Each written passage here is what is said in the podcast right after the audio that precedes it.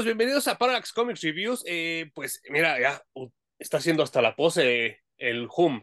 Este, pues, eh, varias cosas que comentar. La primera es que, pues, mi, mi, mi, voz no es la mejor en este episodio porque, pues, me cayó la gripa. Y pues les ofrezco una disculpa a la gente que nos está oyendo eh, para, para, para empezar por esto.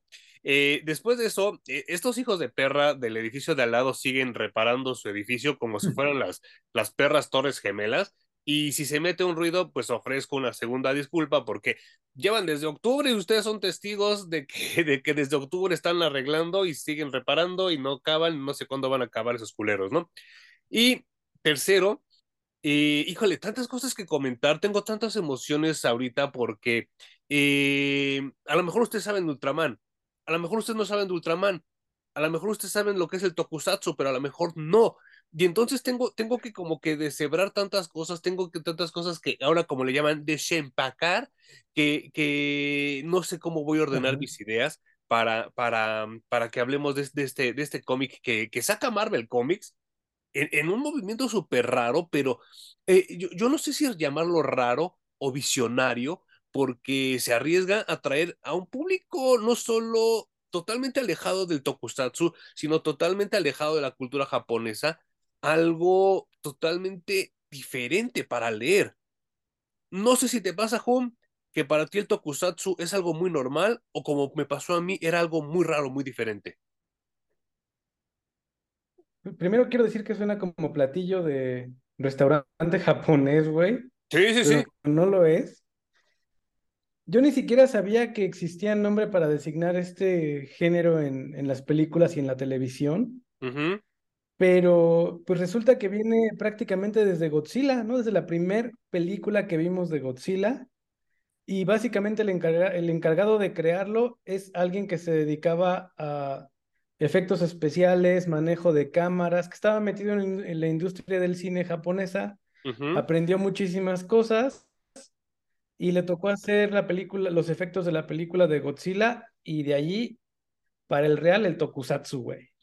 Pues tokusatsu se traduce literalmente al español como efectos especiales y sí, eh, Eiji Subaraya era el encargado de los efectos visuales de, de, Gojira, del original, el que les acabo de mostrar ahorita. Eh, Ishiro Honda trató de hacer una película de horror, y creo que para ese entonces, yo creo que sí a la gente le daba como mucho miedo. Eh, recordemos que, que, que dependiendo la geografía, las historias de horror son diferentes o las historias en general son diferentes. Eh, en Estados Unidos casi todo se resuelve a base de superpoderes eh, o, de, o de dinero. En, en, Inglaterra casi todo se resuelve a raíz de magia en Japón casi todas las cosas se resuelven de manera grandilocuente, con cosas gigantes. En México no sé, no tenemos cómo resolver las cosas y por eso estamos así. Pero en Japón tienen como una onda muy clavada. En México no se resuelven, güey, nos acostumbramos. Sí, no, está... nada más la vida sigue y tan tan. Pero, pero en Japón tienen como esta Exacto. obsesión de que tanto lo bueno como lo malo tiene que ser como gigantesco. Y por eso casi siempre su, su, sus monstruos, sus kaijus y los superhéroes, todos crecen, todos hacen gigantes. Y como bien dijo Hum, eh, Eiji Subaraya, sin quererlo, crea un género. Y, y, y al crear a, a Ultraman, nos, nos da tantas cosas después, nos da, pues ya lo hablaremos ahorita, el Super Sentai, VR Troopers, Power Rangers, hasta hubo una película de Messenger este, de, de este estilo.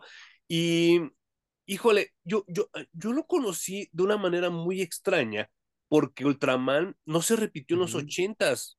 Y pues mucha gente más grande que yo me hablaba, no, Ultraman, Ultra Seven, Ultraman, no sé qué madres, Ultraman Leo, yo era así de, pues qué pedo, me están hablando literal en japonés, yo no sé ni qué pedo, porque nunca se retransmitió, ahorita ahondaremos en esos detalles.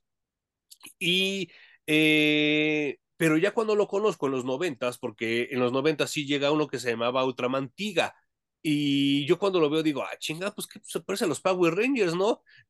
No sabiendo que realmente era al revés, que los Power Rangers eran inspirados por, por Ultraman. ¿Tú cómo, cómo conociste Ultraman? La primera película que yo fui a ver a un autocinema fue Ultraman y en ese entonces las películas estaban casi que terminaba una y empezaba la otra y terminaba y empezaba la otra y así se iban, ¿no? Y eran de permanencia voluntaria incluso los autocinemas, entonces era más o menos noche, eran así tipo las 8 de la noche y la película previa a Ultraman era de adultos. Ok. Entonces mi papá me metió en, en la parte de abajo, ya ves que en el copiloto hay un lugar donde meter los pies. Sí. Entonces yo estando chiquito, me hice ovillo, me metí ahí abajo en donde van los pies del copiloto y así logró mi papá meterme a la función del, del autocinema de adultos, que le faltaba como media hora, ¿no? Para terminar. Pero después ese empezaba Ultraman. Y mi papá me la llevó a ver justamente porque él vio Ultraman cuando era más joven. Y así fue mi primer quiebre con Ultraman. Me dormí como a la mitad de la película porque ya eran como las nueve y media, diez de la noche. Y yo tenía unos cinco o seis años. Entonces no pude ver más de Ultraman. Pero allí fue mi primer y casi que única vista de Ultraman porque pues nunca vi algo que estuviera en la tele o que pudiera leer o lo que sea, ¿no? O sea, vi ese pedazo de la película, sabía que existía porque mi papá me lo había comentado, pero no había más contenido. No, no había nada y, vaya, en México, eh, para todos aquellos que, que osan, que se atreven a quejarse del gobierno actual, hace 30, 35 años estábamos en la supercalle en todos los aspectos, o sea, no, no, no podíamos expresarnos, no podíamos disfrutar, no podíamos hacer cosas diferentes porque era anti-mexicano, era antipatriótico. Y durante los setentas tardíos, ochentas iniciales, tuvimos un gobierno de ustedes ya saben qué partido, eh, que tuvo a bien en, en aras de las buenas costumbres y de la moral mexicana, incendiar todas las copias existentes de Ultraman, Ultra Seven y no me acuerdo, creo que Kamen Rider también, porque era muy violento para nuestros niños, era muy obsceno para nuestra juventud. Y entonces esta señora llamada Paloma de la Madrid mandó que Televisa y en ese entonces Imevisión incendiaran públicamente todas esas copias, bueno, no públicamente, pero se incendiaran todas esas copias porque ofendían la moral mexicana con ideas extranjeras de los japoneses, de los chinos, porque ellos ni siquiera decían japoneses, los chinos. Y, y gracias a eso nuestra generación no conoció a Ultraman, por eso lo que dice Hum tiene todo el sentido del mundo. Qué locura, güey. O sea, por eso casi nos quedamos sin nos fuera tú. Sí, Sí, sí, sí. No, y por eso, por eso nos quedamos sin tantas cosas en los ochentas que ahora que se están retomando, pues muchos de nosotros ni las conocemos porque pues no se, no, no, no, no, no vemos qué tranza. Eh, lo comentábamos también en el video de Messenger. Todo, todo, esto. Dime, dime. Esto que tú, tú me has estado básicamente educando con esto de Ultraman y te he visto comprar los Blu-rays de las colecciones de Ultraman, de Ultra Seven y de todo lo que le siga por allí. Me acuerdo que una vez una de Q también, ¿no? Que ahora, ahora entiendo que tienen una serialización y que uno es casi que la continuación del otro. Y yo no sabía que existía este completo universo de, de Ultraman. Gracias a ti lo descubro. Ah. Y bueno, me sorprende mucho incluso que alguien, que una casa editorial como Marvel haya decidido comprar y, bueno, comprar los derechos y publicar un título con, con esos, no sé, me saca muchísimo de onda, pero ahora entiendo todo tu fervor por los Power Rangers y por este mm. tipo de, pues es una forma de hacer cine y de hacer televisión, básicamente, porque me recomendaste Shin Ultraman, que ya platicaremos de eso en su momento, y los esfuerzos de los efectos especiales están enfocados en que se vea y que se sienta como una película de 1930 en cuanto a los, los gigantes que atacan la Tierra, ¿no? O sea, está hecho así a propósito a pesar de que eh, la técnica y la tecnología de los efectos especiales ya ha avanzado muchísimo. Pero ahorita te voy a comentar algo muy bonito de lo que acabas de acotar. Ahorita, ahorita llegaré a ese momento. Y sí, como, como, como Hum lo está comentando muy puntualmente, y le agradezco que él siempre sea como mi, mi ordenador de ideas. Y todo empieza con Ultra Q, que esta serie era lo que, aquí una disculpa a la gente que nos está escuchando, por favor métanse a Google y busquen Ultra Q en DVD, Digital Series, y son de, de Shout Entertainment. Ustedes van a ver la caja.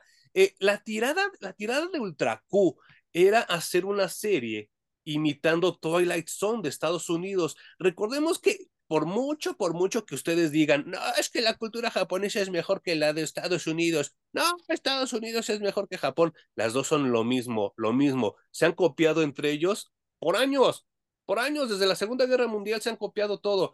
Y entonces, este Ultra Q trataba de imitar Twilight Zone o la, o la dimensión desconocida como la conocimos aquí en México. Pero obviamente cuando tropicalizas las cosas, todo tiene un sabor diferente. Y ellos en vez de hablar de fantasmas, de extraterrestres, de apariciones, de dimensiones ocultas, al final del episodio salía un kaiju, un monstruo gigante, ¿no? Y entonces era como las investigaciones de, ay, es que si están apareciendo, pues, monstruos gigantes, no sabemos de dónde vienen y bla, bla, bla.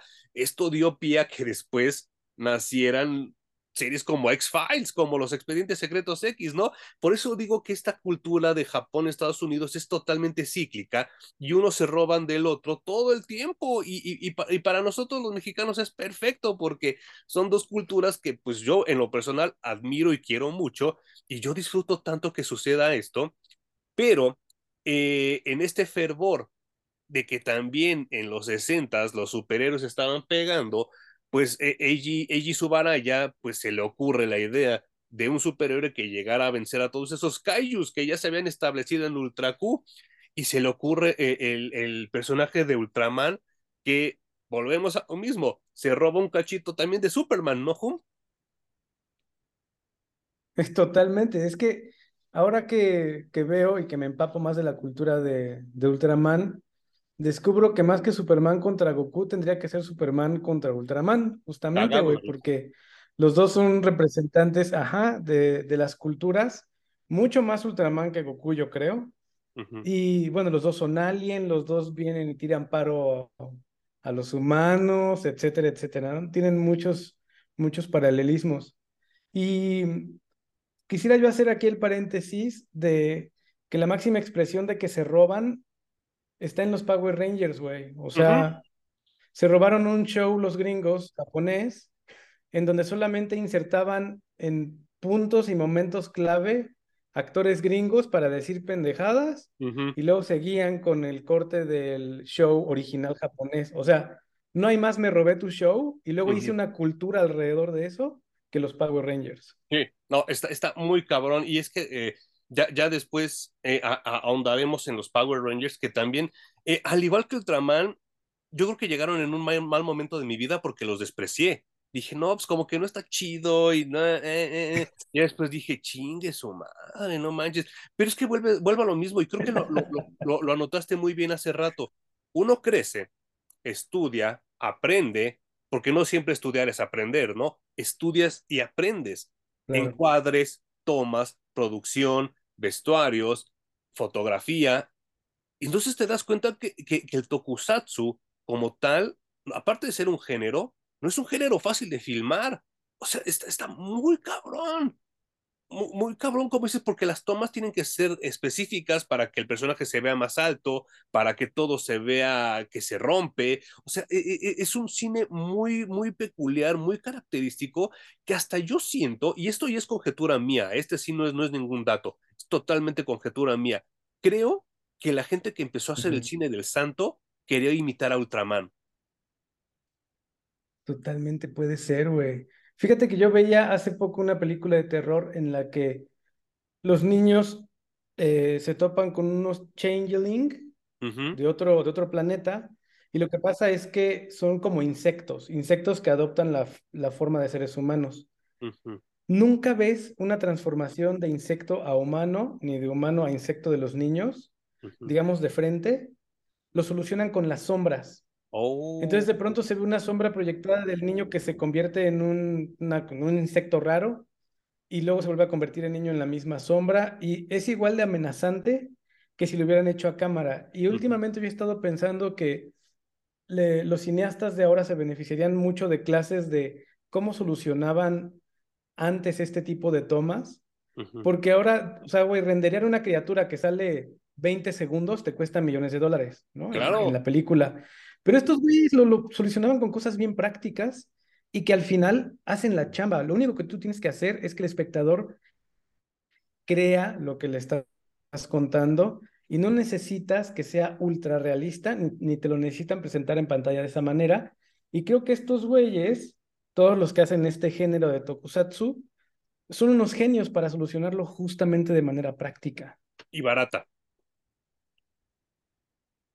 Ah, puta, güey, infinitamente más barato. No me acuerdo qué película era así de, salió más barato comprar un avión, volarlo, estrellarlo y destrozarlo, mm. que generarlo por computadora, güey. No, no lo dudaré ni tantito, ¿eh? Y bueno, y es que realmente Ishiro Honda y Eiji Subaraya son mega, ultra, super fans de Harry, este, de Harryhausen, el, el que hizo los muñequitos de King Kong. Y, y, entonces, pues, eh, volvemos a lo mismo, ¿no? Este ciclo de Estados Unidos, Japón, Estados Unidos, Japón, y realmente si no fuera por King Kong, no tendremos Ultraman, ¿no? Ni Godzilla. Ni Godzilla. Pues bueno, eh, eh, del cómic que vamos a hablar hoy es algo totalmente bizarro. No, no puedo llamarlo de alguna otra manera porque es un personaje japonés editado por una editorial estadounidense, valga la redundancia, y publicado en México por una editorial brasileña. O sea, más raro que esto no les podemos ofrecer, porque aquí en México lo trajo Panini Comics, bajo el título de El despertar de Ultraman. Yo no sé qué tienen eh, aquí en tanto en México como en Sudamérica. ¿Por qué no saben traducir el verbo rise, home? No sé. ¿Cómo le pusieron? El despertar de Ultraman. El despertar, no manches. O sea, tan fácil que es como el ascenso, ¿no? No, y es que ascenso, pues tampoco está bien, porque también ya ves que le pusieron en, Rise of Skywalker el ascenso de, Skywalker, pero el ascenso, pues, pues es que, que, que, primero soy mayor y después soy general, o primero soy cajero y después soy gerente. Por favor, gente que nos está oyendo. ¿Pero qué es? Según, según yo, es el surgimiento. Según yo. Ah, qué cool. Va, va, va, va, va. Te la compro. Porque sí, no mames, o sea, no es de que hoy soy cajero y al día siguiente soy este, gerente, ¿no? O sea, no, no tienes por qué ascender. Según yo, es el surgimiento. Pero ya, pero hay que dar gracias porque en otras nos hubieran puesto en vez de Rice Ultraman, hubieran puesto el arroz de Ultraman, ¿no? Sí, muy probable. Muy probablemente. Eh, oh, me, dijiste que este fue tu primer quemón con Ultraman. ¿No viste la serie original cuando salió? Obviamente, porque no ni siquiera habíamos nacido. No llegaste a ver los, este, los DVDs que compramos, que tú y yo conseguimos ahí en Best Buy. Este es tu primer quemón. ¿Qué te pareció? Es una chulada, güey. Es una. Jamás me esperé que esto fuera Ultraman. Y les voy a compartir un poco de lo que me quedó después de leer el primer compendio. Y es que eh, Ultraman se conforma de dos partes, ¿no? Una parte ultra y una parte man, de hombre. El pedo es que los ultra son una serie, una raza de, no, sé cómo llamarlos, de seres vivientes que están en otro plano de existencia, güey. Ya trascendieron. O sea, ya no están metidos en el odio, los resentimientos y querer tener cosas. Todo esto con lo que lidiamos los seres humanos constantemente, ¿no? Y eh, lo que hacen ellos, que ya trascendieron, es ayudar a las demás civilizaciones a trascender. Sí. Entonces vienen con los humanos a ayudarnos a trascender, pero se topan con que hay civilizaciones como la nuestra que no tenemos posibilidad de hacerlo. Siempre nos vamos a quedar jodidos como estamos, y entonces vienen a rescatarnos.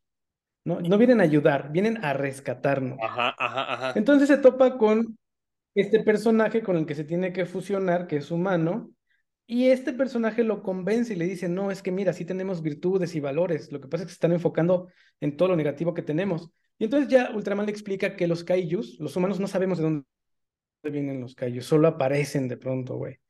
Los kaijus aparecen porque son atraídos por todas esas cosas que les acabo de comentar, ¿no? Las frustraciones, el enojo, la maldad, etcétera, etcétera.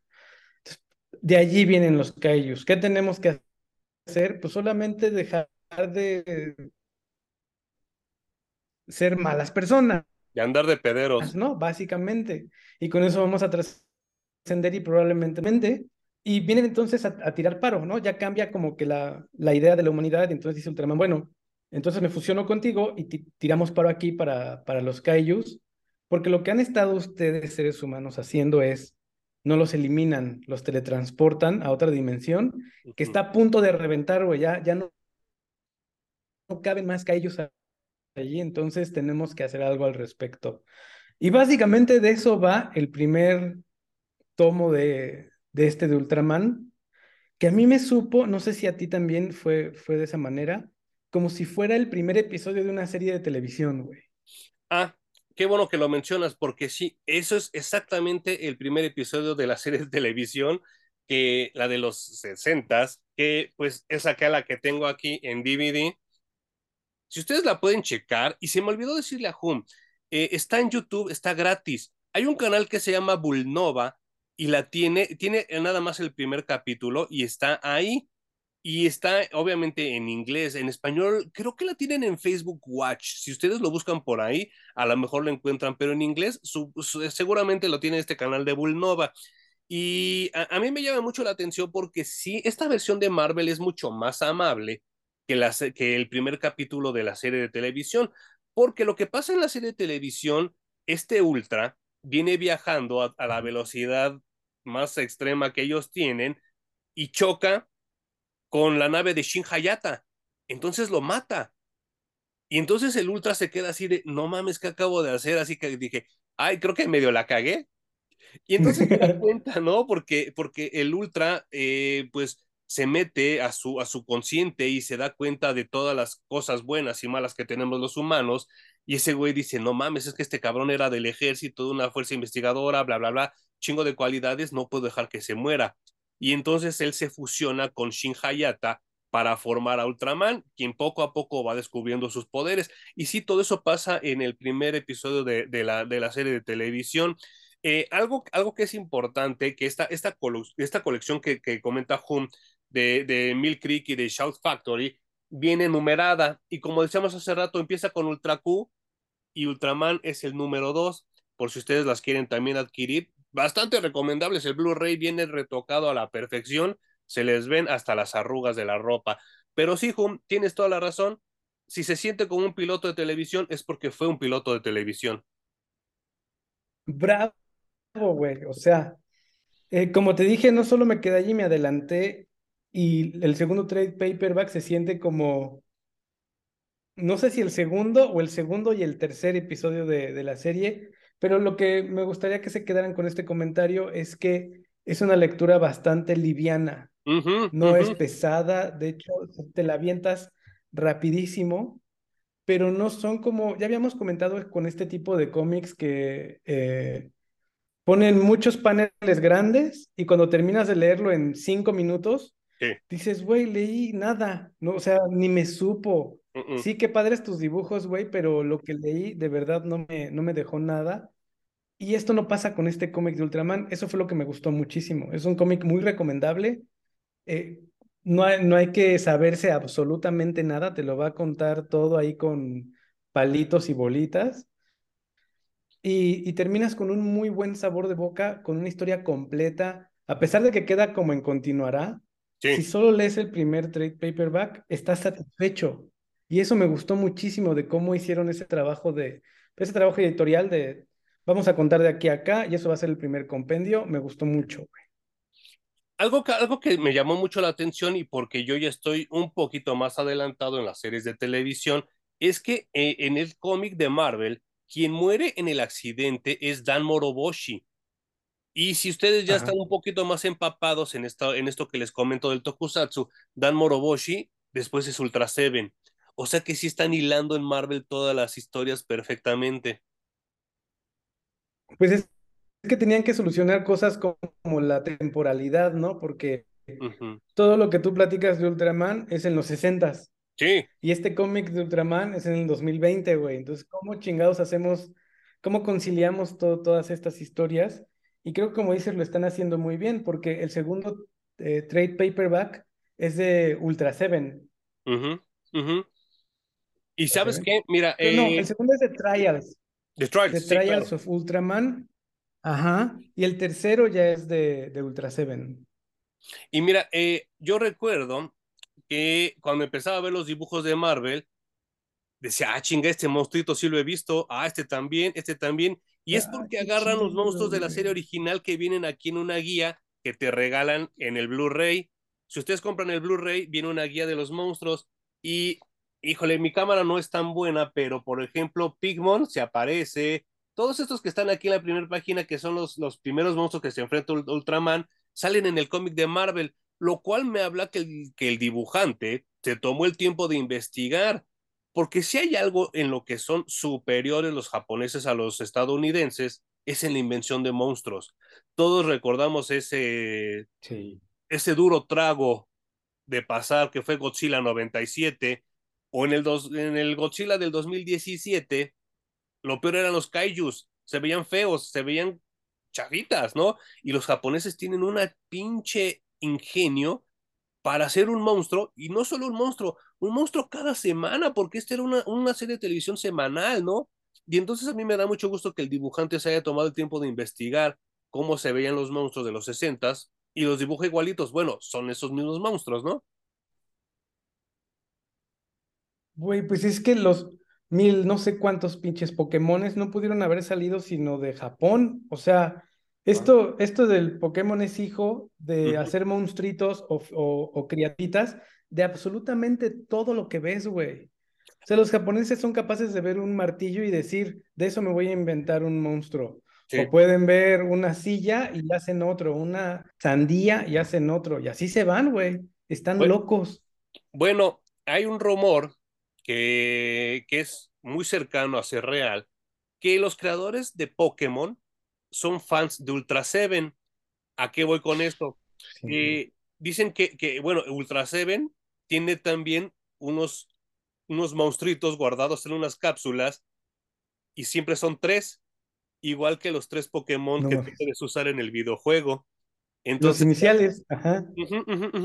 Entonces se habla que realmente la Pokébola y los tres monstruos que puedes utilizar es un homenaje a la, a la cápsula que, que usa Ultra Seven para Pokémon. O sea, cuando vi la película de Elvis y hacen énfasis en que es, era fan de Shazam y por eso se diseñaba así sus capitas, ya, todo es posible, güey. O sea, si termina siendo un güey que se dedica a diseñar criaturas, en automático fuiste fan de todo lo que viste en la televisión y, en, y en el cine. O sea, no hay cómo hacerte un lado, güey. Claro. Y de hecho, esta temporada en, la humanidad los últimos 20 años y quizá los siguientes 10, todos, todos salieron del closet a decir, sí, yo también soy friki, también soy ñoño, también era fan de los superhéroes, de los videojuegos. Entonces ya todo está conectado a través de la cultura pop. De eso me he dado cuenta. Hay un entretejido por ahí detrás de la sociedad que guarda las apariencias, pero ese tejido atrás de la cultura pop está presente en todos lados. Sí, no manches, muy cabrón, ¿eh? Y sí, porque yo conozco gente que ahora me saluda y me saluda toda madre y, oye, güey, ¿ya viste la película de tal y tal y tal? Y yo, ah, chinga, yo no sabía que te gustaba. pero, pero bueno, e, en eso sí me puedo enorgullecer que yo nunca fui fan de Closet, ¿eh? O sea, yo siempre lo, lo, lo, yo me acuerdo que una novia mía me decía, es que tú lo religas, o sea, para ti es tu religión este pedo. Y pues sí, afortunadamente sí, y, y ahora pues tengo la fortuna de hacer este podcast con mi mejor amigo y que no solo es nuestra terapia semanal, sino que pues podemos conectar con gente como ustedes que, les gusta también este desmadre, ¿no? Sí, y qué bonito, güey. O sea, yo estoy muy contento. Como tú, siempre lo, lo disfruté, pero ahora poderlo platicar con más gente, digo, a través del podcast que hacemos tú y yo, está genial, y, de los videos quienes nos ven en YouTube, pero incluso en reuniones en las que usualmente esto no se hacía, puedes soltar referencias de películas, de caricaturas, de series, de cómics, y la banda entiende, güey, hasta el ingeniero más ingeniero o el abogado más abogado, entienden perfecto las referencias y a veces hasta te las contestan, ¿no? Entonces, eso está muy bien de ahora. Eh, eh, como, como bien dijo Juma hace rato, hay un segundo tomo que yo todavía no lo he leído porque creo que apenas va a salir aquí en México que se llama The Trials of Ultraman, que creo que ahí es la primera vez que ya llega Ultra Seven, ¿no? O sea, ya como Ultra Seven. No estoy seguro porque no lo he leído, no lo he comprado. Ya cuando salga lo, lo comentaremos, porque sí, como dice Hum, yo me quedé con muchas ganas de, de saber más. Eh, lo que sí conseguí también por Panini, que ojalá que les llegue este video de alguna manera, eh, también están publicando el manga, que es de Ultraman. Este, eh, voy a ser muy objetivo, muy objetivo, de verdad, no, no voy a tratar de, sacar mis emociones por otros lados. me gusta mucho, visualmente está muy chingón, la verdad me, me, me, me satisface el ver cómo el manga también ha evolucionado en sus técnicas tanto de trazo como de, de entintado, como de, eh, no llamarlo color porque nunca usa color, pero pues como sus acabados son mucho mejores que los que yo leí cuando estaba yo morro. Y vaya, el hecho de que el manga llegue a México ya es un logro, porque en mi época ni drogado, ni, ni en sueños, nada, nada, no, nunca hubiera llegado un mangas a México, ¿no? Eh, y yo por eso lo agradezco mucho y sí, sí disfruté mucho la lectura. El único problema que tengo con esto, que este Ultraman de manga de Panini es el hijo de Ultraman. Y entonces todo, todo lo que para mí tiene que ver con el hijo de, uy, ya lo descalifico y por, inmediatamente. Pero ese es mi problema. O sea, a mí no me gustan los conceptos de los hijos de. Claro. Eh, eh, y, y, entonces a mí sí es así de, ay, no mames. O sea, es que yo cuando oigo hijos de, me vienen a la mente pendejadas como El Hijo del Santo, eh, Franklin Richards, Valerie Richards, o sea, todos esos morros que realmente han arruinado los cómics, ¿no? Y que han echado a perder Damian Wayne, que ya lo tengo también cruzado, este, y entonces ya cuando es así de, el hijo de es así de, ay, no puede ser. La lectura es bastante buena, los dibujos son bastante buenos, se los recomiendo totalmente.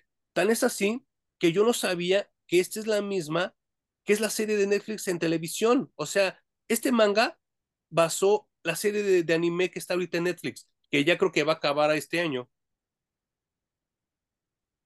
Y que me la han recomendado también, dicen que sí está buena, ¿eh? Yo, fíjate que estaba pensando en justo eso de los hijos de, y por ejemplo, Thor, por eso se llama Odinson, ¿no? Porque es hijo de Odín. Sí, sí, sí. Y pues supongo que sí hay, hay hijos y hay descendientes que no arruinan las cosas. Nos está tocando que sí, pues ni modo.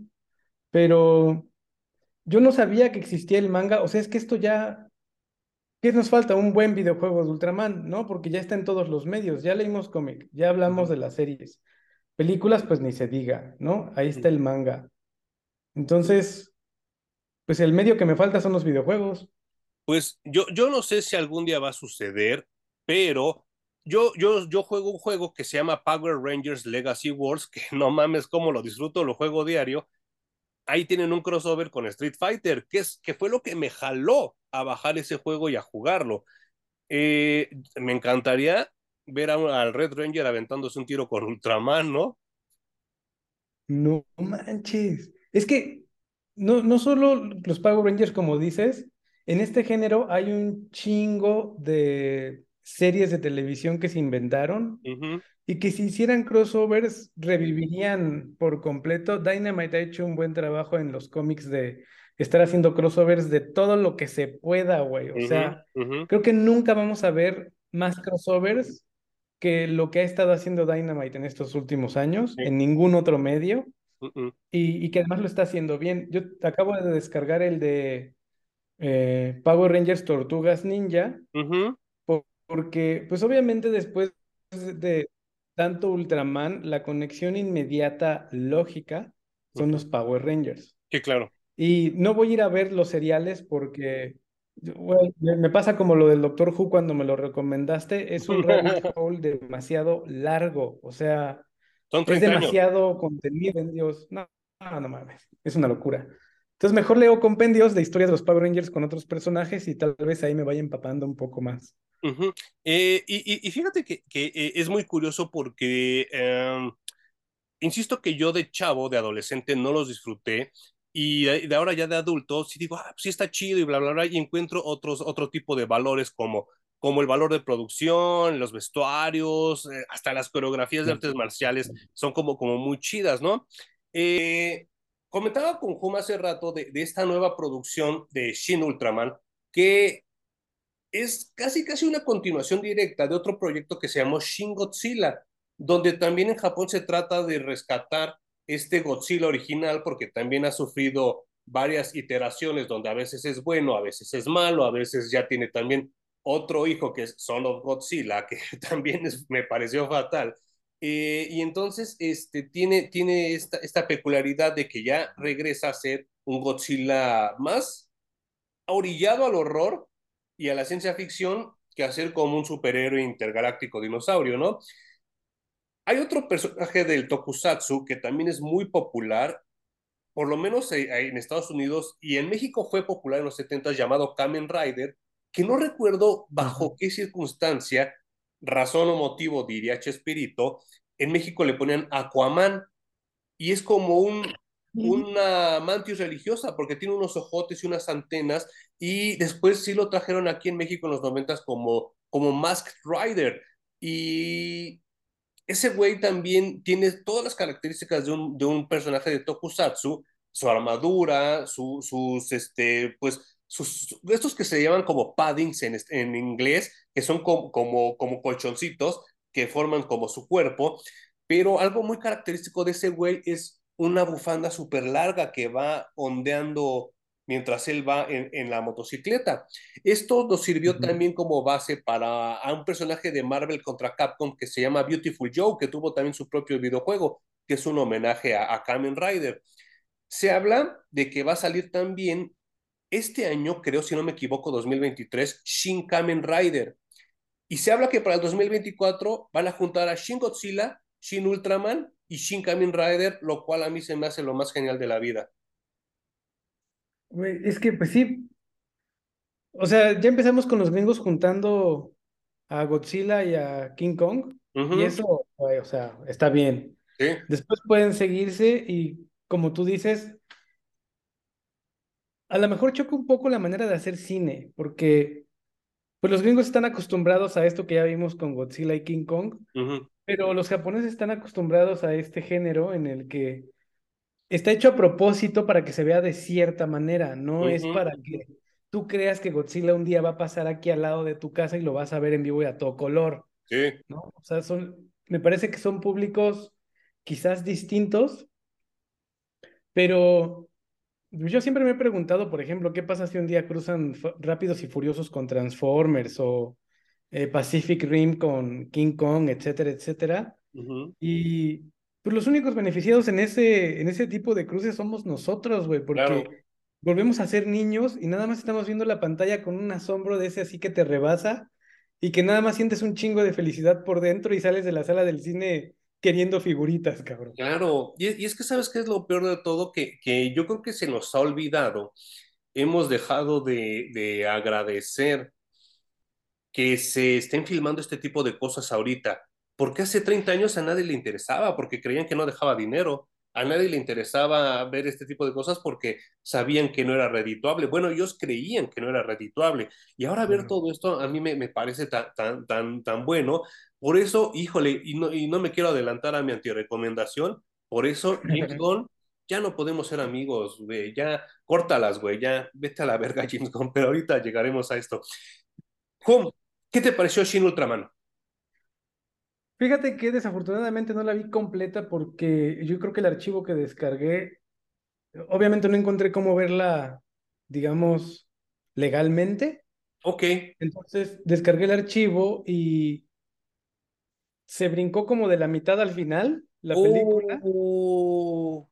Pero pero no estuvo nada mal, güey. O sea, lo único que me perdí fue el villano, digamos, eh, más malo de malote de toda la película y la resolución de ese conflicto.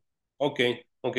Pero todo lo demás me pareció que estaba súper, súper mega chingón. Me encantó, güey. O sea, eh, tienes que entrar a este tipo de películas sabiendo que los efectos están hechos así a propósito, no es que hayan tenido un bajo presupuesto ni nada por el estilo, ¿no? Eh, Ultraman no es alguien generado por computadora, es un güey disfrazado. Sí, no manches. Porque, porque así es, así es este género. Y hace mucho que no veía yo una eh, película de, de este tipo en donde los personajes también suelen ser cómicos y suelen ser actuados exageradamente y además te dan los personajes, los diálogos de los personajes te están dando todo el tiempo puntos importantes de la trama y te están recordando lo que pasó al principio Totalmente y te están construyendo para que al final explote, o sea, es todo un género, no solo es cómo se filma ni la gente que se disfraza, sino la manera en cómo se hablan los personajes, en cómo se construye la historia todo, todo es completamente distinto a lo que estamos acostumbrados, güey. Y, sabes qué, em, voy a comentar algo. Eh, que ustedes saben cómo soy, ¿no? Y, que yo, gracias a gente como, como Hum y, a mi hermano, me, he estado yo como, como comunicando con el, con el mundo, con el mundo actual, con el mundo del, del 2023. Eh, no, no, no, no, no quiero decir que con eso yo sea un antitecnológico ni nada de eso. El problema es que para mí mi mundo son los cómics y es leer y tan tan, ¿no? O sea, yo, yo, yo, no, yo no estoy buscando cuál es el teléfono más nuevo, yo no estoy buscando cuál es la computadora más poderosa o el carro más inteligente. Yo no soy así pero tampoco soy de esas personas antitecnología que, no, yo no le entro al Facebook, yo no le entro al WhatsApp, no, no, no soy de esos. O sea, yo estoy en un medio muy doloroso, muy doloroso. Y, y, entonces, gente como mi hermano o gente como Jun me ayudan como que a conocer las nuevas tecnologías, las nuevas tendencias, todas esas ondas de la, de, de, del, del, vivir actual. Eh, ¿A qué voy con esto? Eh, este director, que ahorita se me fue su nombre de Shin Ultraman, invitó a los dibujantes sobrevivientes de la primera serie de Ultraman, porque en ese entonces no existía la computadora, no existía After Effects, no existía nada de eso, y como bien dijo Jun, este, tenían que hacer los dibujitos de los rayos y sobreponer esa, esa célula, esa celda, ese, se me fue ahorita el nombre en español, de, de mm, acetato. ¿Acetato? El acetato, gracias este, y lo tenían que sobreponer sobre la película para que se viera como si estuviera disparando. Es más, una de las razones por las que Ultraman dispara así es porque es más fácil dibujar un rayo saliendo de la palma de la mano que hacer esto. No, mames. Entonces, por eso lo, lo, acomodan así para que Ultraman pueda disparar de manera directa. Y el dibujante podía dibujar los rayitos. Pim, pim, pim, pim, pim, pim, pim, pim, pim, pim. Bueno, buscaron al dibujante original de esos rayitos, se lo llevaron para hacer Shin Ultraman y de verdad, Juan, se me cae la cara de vergüenza para mí y para mucha otra gente que dice, yo no le entro al Facebook, yo no le entro al Twitter, yo no le entro al WhatsApp. Un señor de 89 años estaba trabajando en esta película de Shin Ultraman con una tablet digital y dibujando en un iPad. O sea, no mames, güey. ¿Tú qué dices? Yo no hago eso porque ya no es de mi generación. Estás bien pendejo, güey. Y entonces yo me di cuenta cómo hay también mercadotecnia y mercantilismo a la inversa. Y entonces crea una generación de gente bien pendeja que no quiere tecnología y que no quiere modernidad y que quiere estar siempre en lo vintage, en lo retro. Y entonces sentí tan bonito Hum al ver a ese viejito dibujando en un iPad que dije, no mames, esto es la humanidad avanzando. Es que eso, eso hacen los japoneses también. Primero quiero decir que los japoneses se mantienen activos mucho más tiempo que otras culturas, porque su hacer es algo importante de lo que los configura como seres humanos. Eh, luego que el honor alcanza para honrar a los que vinieron antes de ti. Claro. esto de ir a buscar a los originales y un productor gringo le dicen, tiene 89 años, ah, no, ya no le hablen. Este, busquen a alguien que haga lo que sea, ¿no? Pero que sea más joven, porque se vuelven desechables y en la cultura de Japón es, es distinto. Entonces, que traigan estas cosas, eh, que, que respeten lo que se ha hecho antes, de manera que los efectos visuales e incluso también ahorita me estaba acordando de los, de los audios. Son iguales, son los. Cuando revienta una bomba, es totalmente de los 70, 60, güey, no es un efecto de explosión de ahorita. Entonces, estos, esta línea de creadores, además de ser fans de todo lo que se ha hecho en los 80s y 90s, también honran los 60s y los 70s porque saben de dónde vienen, güey. Hay una línea de expresión muy clara. En vez de desechar, aprovechemos. Y e, eso los japoneses me parece que es algo que tienen bonito y que hay que reconocerles. Y sabes qué, es que creo que tanto en Estados Unidos como en México estamos cayendo en un vicio donde, y, caemos, lo uso como término políticamente correcto porque yo no soy así, pero caemos en, un vicio muy culero donde creemos que solo lo retro es de los ochentas. Todo lo demás no existe. Noventas, dos miles, setentas, sesentas, no existe. Solo lo retro es lo de los ochentas. Cuando nos conviene somos retro, ¿no? Y a mí se me hace bien pendejo y bien pedero toda esta, esta tecnología, digo, toda esa tendencia iniciada por el retrasado mental del Mad Hunter, ¿no?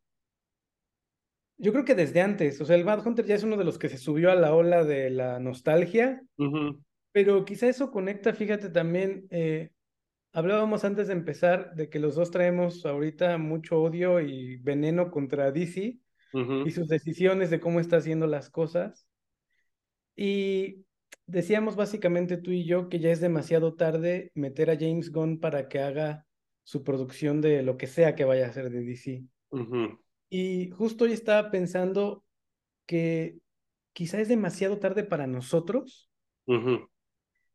pero para generaciones nuevas no lo sea, güey. O sea, pienso en el momento en el que nosotros descubrimos a los personajes de los cómics, en su momento en los, no sé, 80s, 90s, pero las generaciones de 10 años después, no estoy diciendo 20, 30, 10 años después, su Spider-Man fue el de la caricatura y los X-Men, sus X-Men fueron los de la caricatura, güey.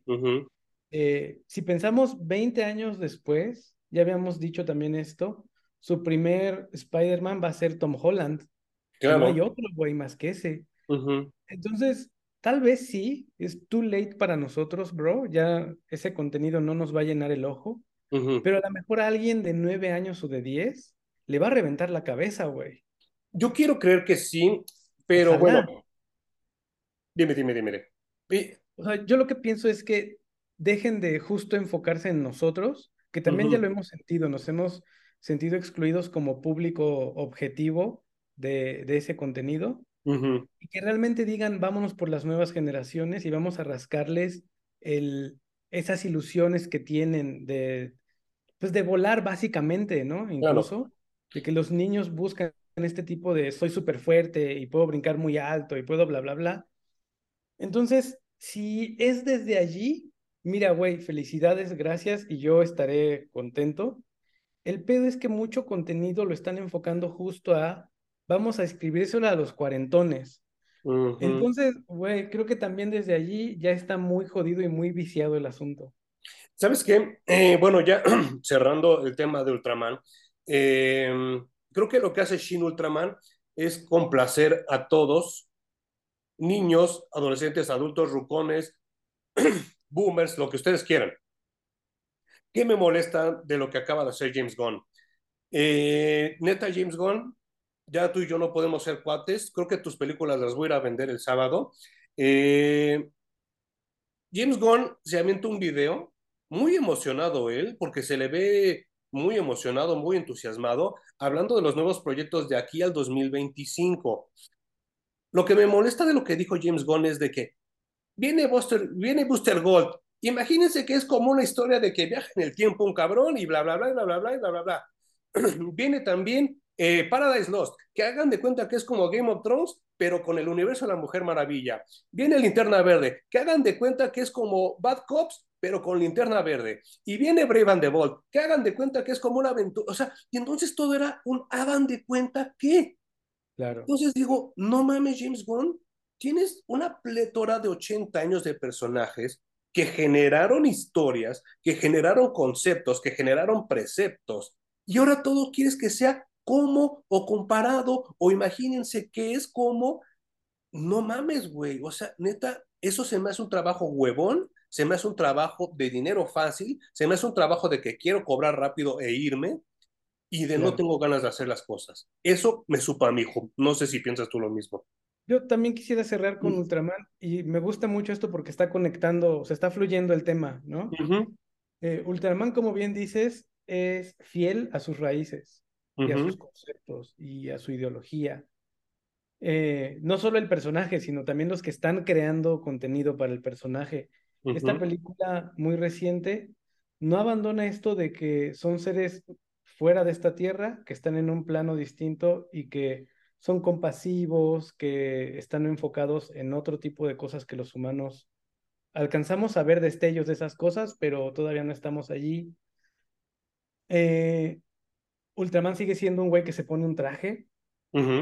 Entonces, esto, por ejemplo, que han hecho con muchos personajes eh, de Marvel y de DC, de que traerlos a la modernidad significa que usen más tecnología, que sus trajes sean más, más robustos justos y que tengan cómo protegerse de todo.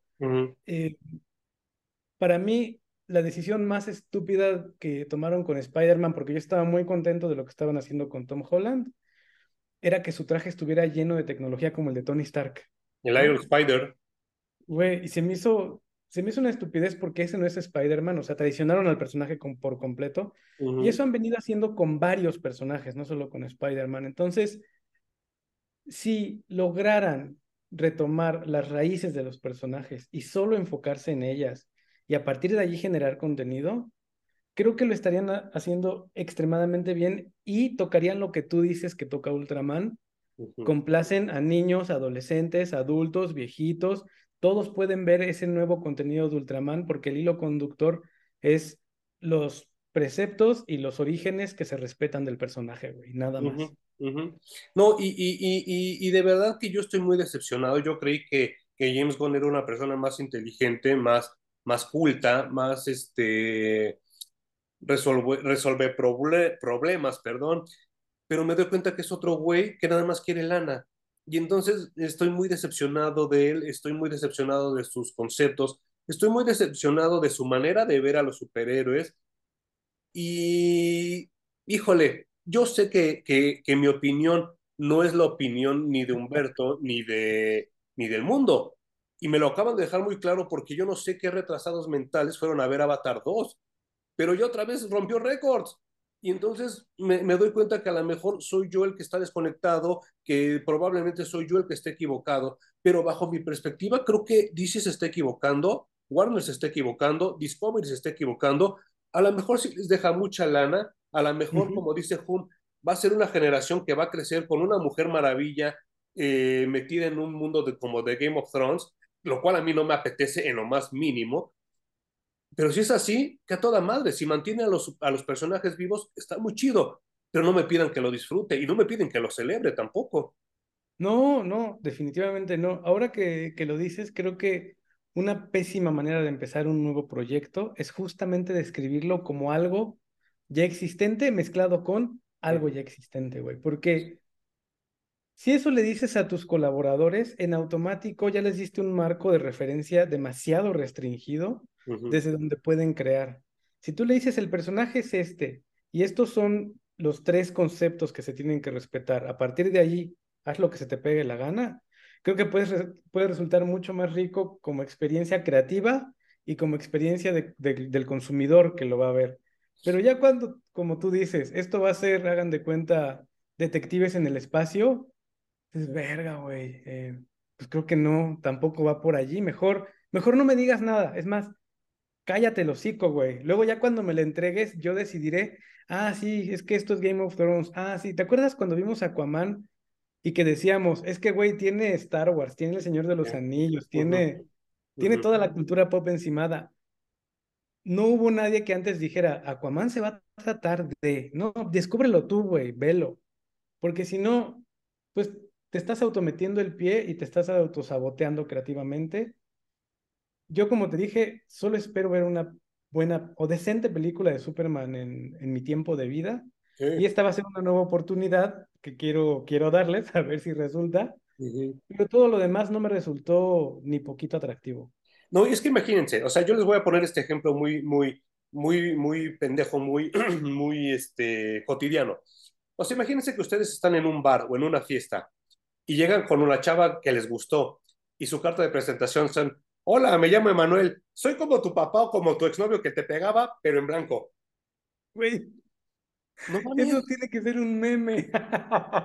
o sea, güey, ¿qué, ¿qué, pedo? Eso es lo que hizo Bond con su video de ayer.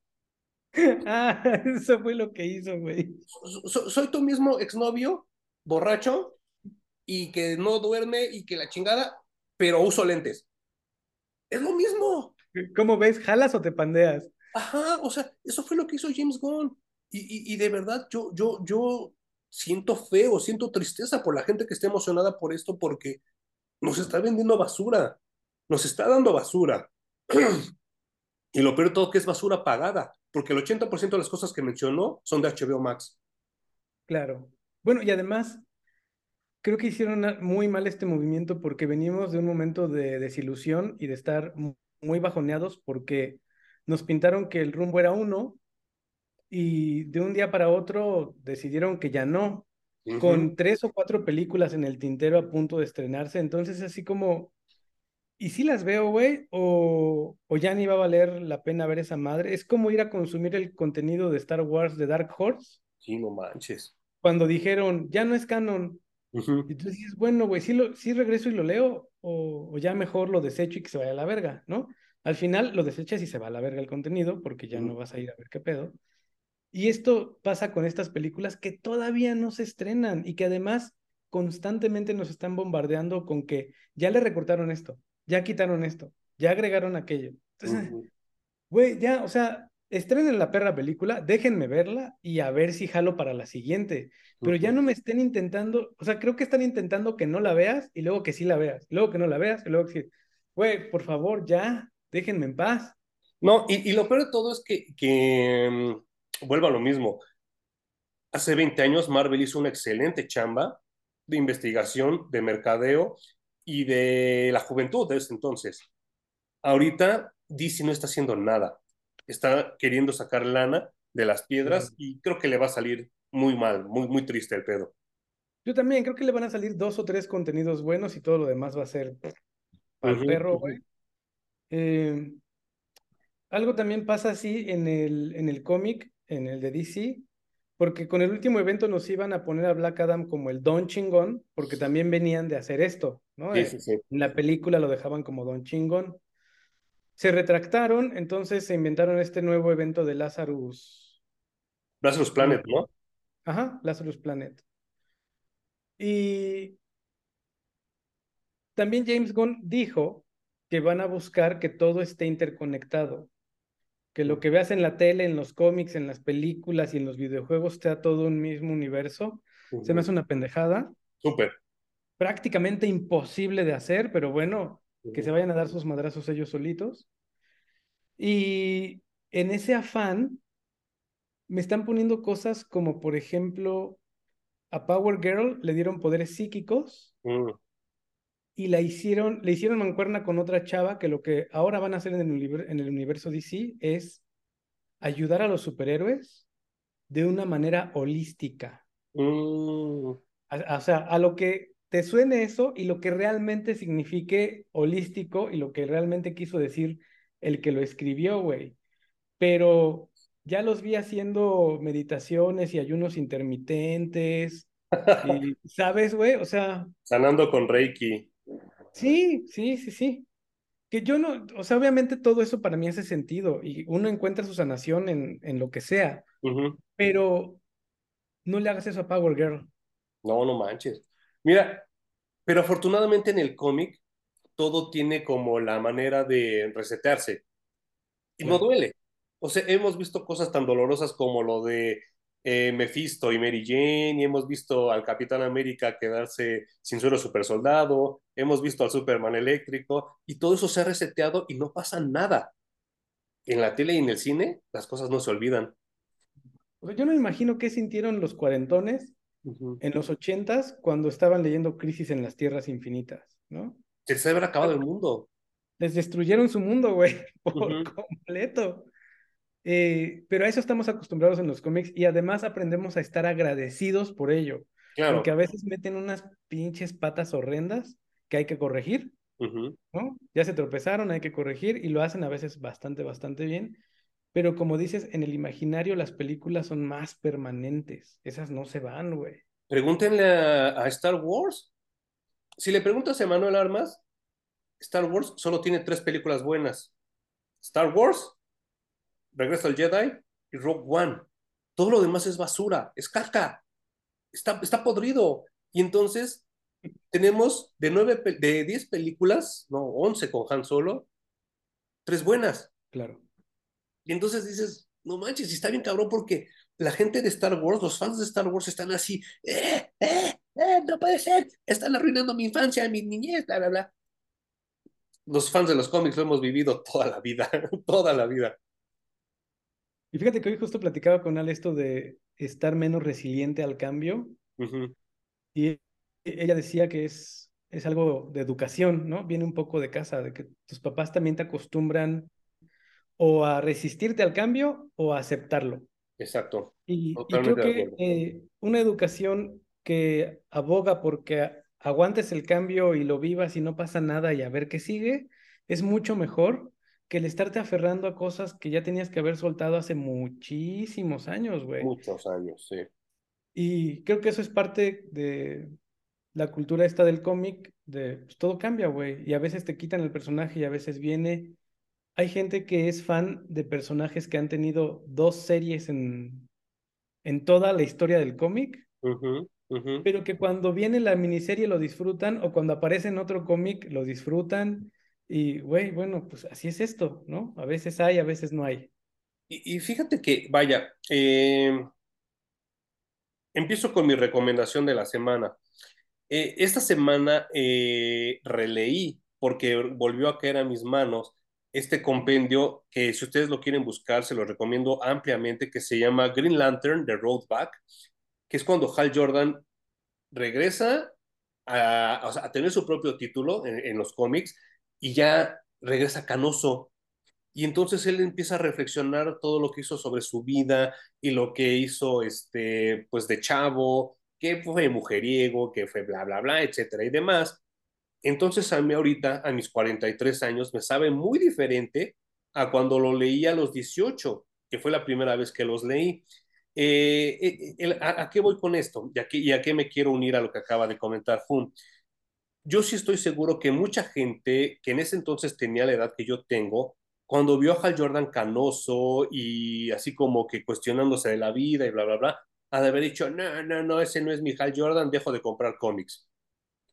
Pero para mí, que lo leí por primera vez, así, porque ese fue mi primer quemón fuerte con Hal Jordan, híjole, eso de que se haya hecho como, como eh, lista que se haya vuelto así como que cuestionar al mundo, que se haya ido caminando por el mundo y que Guy Gardner lo esté chingando de, güey, es que tú eres linterna verde, tú eres linterna verde, tú eres linterna verde, hasta que lo convence de que si es linterna verde, Hal Jordan, es muy parecido a lo que tenemos muchos de nosotros, que es la crisis de los 40, ¿no? ¿Y a, qué voy con esto? Eh, como dice Hume, a lo mejor para mucha gente le destruyó su niñez ver a Hal Jordan así, pero para mí leerlo así dices, ah, no manches, sí tiene sentido, o sea, sí está chido. Y me uno de nuevo y, ya termino de hilar diciendo que yo creo que los cómics también es un gran ejemplo y es un gran vehículo de aprender a lidiar con los cambios de la vida, porque nada es permanente en los cómics.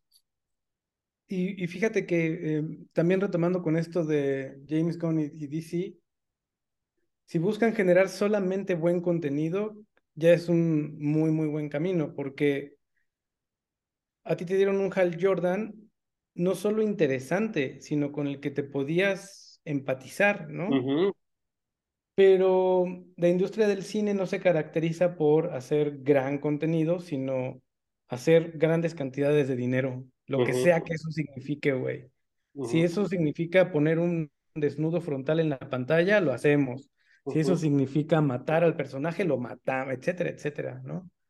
Entonces, desde ahí también pongo en tela de duda lo que vaya a pasar con, con DC, pero también lo hemos dicho en varias ocasiones, tú y yo estamos contentos de tener este pequeño nicho de los cómics que, aunque van y vienen y a veces nos dan cosas terribles, muchas veces nos dan cosas maravillosas y eso es lo que nos mantiene regresando, ¿no? Al final de cuentas, ha habido muchas más cosas grandiosas en esto de leer cómics que basura y por eso estamos aquí metidos y platicando constantemente de todo esto.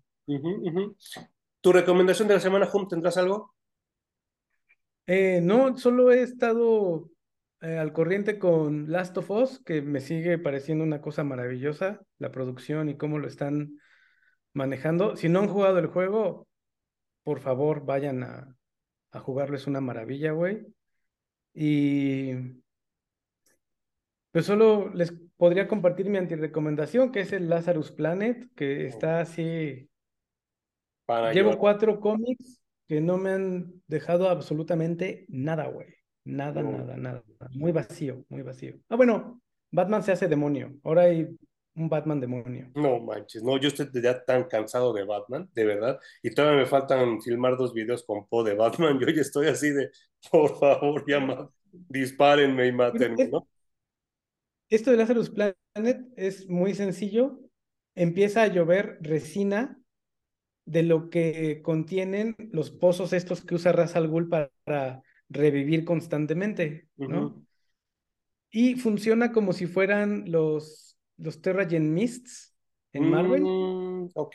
Que le van a dar superpoder, le van a activar el gen a los humanos de DC y cambiarles un poco a los, los poderes a los superiores ya existentes y villanos también. Y no sé a dónde van con todo eso, güey, porque está lloviendo eso porque hay una pelea de dos demonios en la Tierra y que tiene que ver con Batman y con Demian, ¿no? O sea, y que ya se había hecho, ya se había hecho 25 años antes con Tierra X, ¿te acuerdas? Sí, sí, o sea, nada nuevo y además con los personajes como este ejemplo que decide Power Girl, totalmente sacados de lo que son o deberían ser o no sé cómo llamarlo, pero me la cambiaron, lo voltearon por completo, güey. Pero por el contrario, les recomendamos ampliamente que vayan y compren eh, The Rise of Ultraman o El Despertar de Ultraman, que así le pusieron aquí en Panini Comics, la cual fue una muy buena lectura, Hum. Estoy muy contento de que de manera fortuita hayamos llegado al cómic y al tema, porque sí creo que nos dio muchas cosas chidas que platicar, ¿no? Sí, y es un, un bonito rabbit hole de irse y descubrirlo si le entras con el cómic o con la película o con la serie, va a ser básicamente el mismo Ultraman, no vas a tener que estar ahí escarbándole con mil chingaderas. y que además, eh, para mí resultó muy bonito, o sea, sí conectó como con mi niño interior, esa madre. Estuvo padre. Y sabes qué es lo, lo, lo, yo, yo tengo muchas ganas, porque realmente Tokusatsu no debe ser tan caro, ¿eh? Y si, si se, se, pudiera hacer algo, algo chido, yo estoy seguro que también mucha gente que nos está oyendo, a lo mejor son fans de Closet o fans verdaderos. Ay, pues hay que apoquinar una lana y hay que aventarnos un tokusatsu aquí de México, ¿no? A lo mejor quedaría chirín. Sí. Sí. Bueno, ¿te acuerdas en, en, la de Bardo? A mí una de las escenas más impactantes es cuando Will camina en el Zócalo y está la deidad ahí tirada En, medio de la plancha. Así, güey, qué, o sea, qué cabrón, pero qué bonito está esto. Sí, sí, sí, sí, sí. sí. Y, vaya, haciendo ya nada más dos últimos comentarios referentes al tokusatsu, hay una serie tokusatsu de Spider-Man que no se puede encontrar por ningún lado, y yo me acuerdo que antes la veía hasta en los pinches mercados que la vendían y nunca la quise comprar, y ahora no sabes cuántas ganas tengo de volverla a ver, pero ya no se encuentra tan fácil. Y dos, no sé si te acuerdas que el final, final, final, final, final de esta gran serie de Public Enemies del cómic acaba con un robot tokusatsu de, de que es que lo arma el Toyman, ¿no? y Batman fusionados, ¿no? Ajá, ajá, y así lo resuelven, ¿no? Entonces, como que todo, todo vuelve a este ciclo de, de que los japoneses y los estadounidenses se copian entre ellos, ¿no? Qué bonito, güey.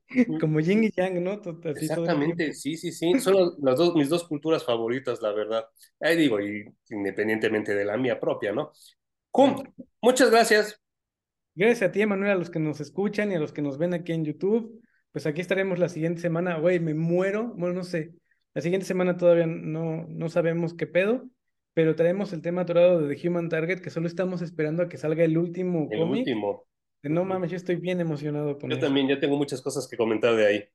Sí, pero gracias, gracias por estar aquí. Y nos vemos la siguiente semana, eh, bueno, nos oímos también la siguiente semana en Parallax Comics Reviews. Vean la mano.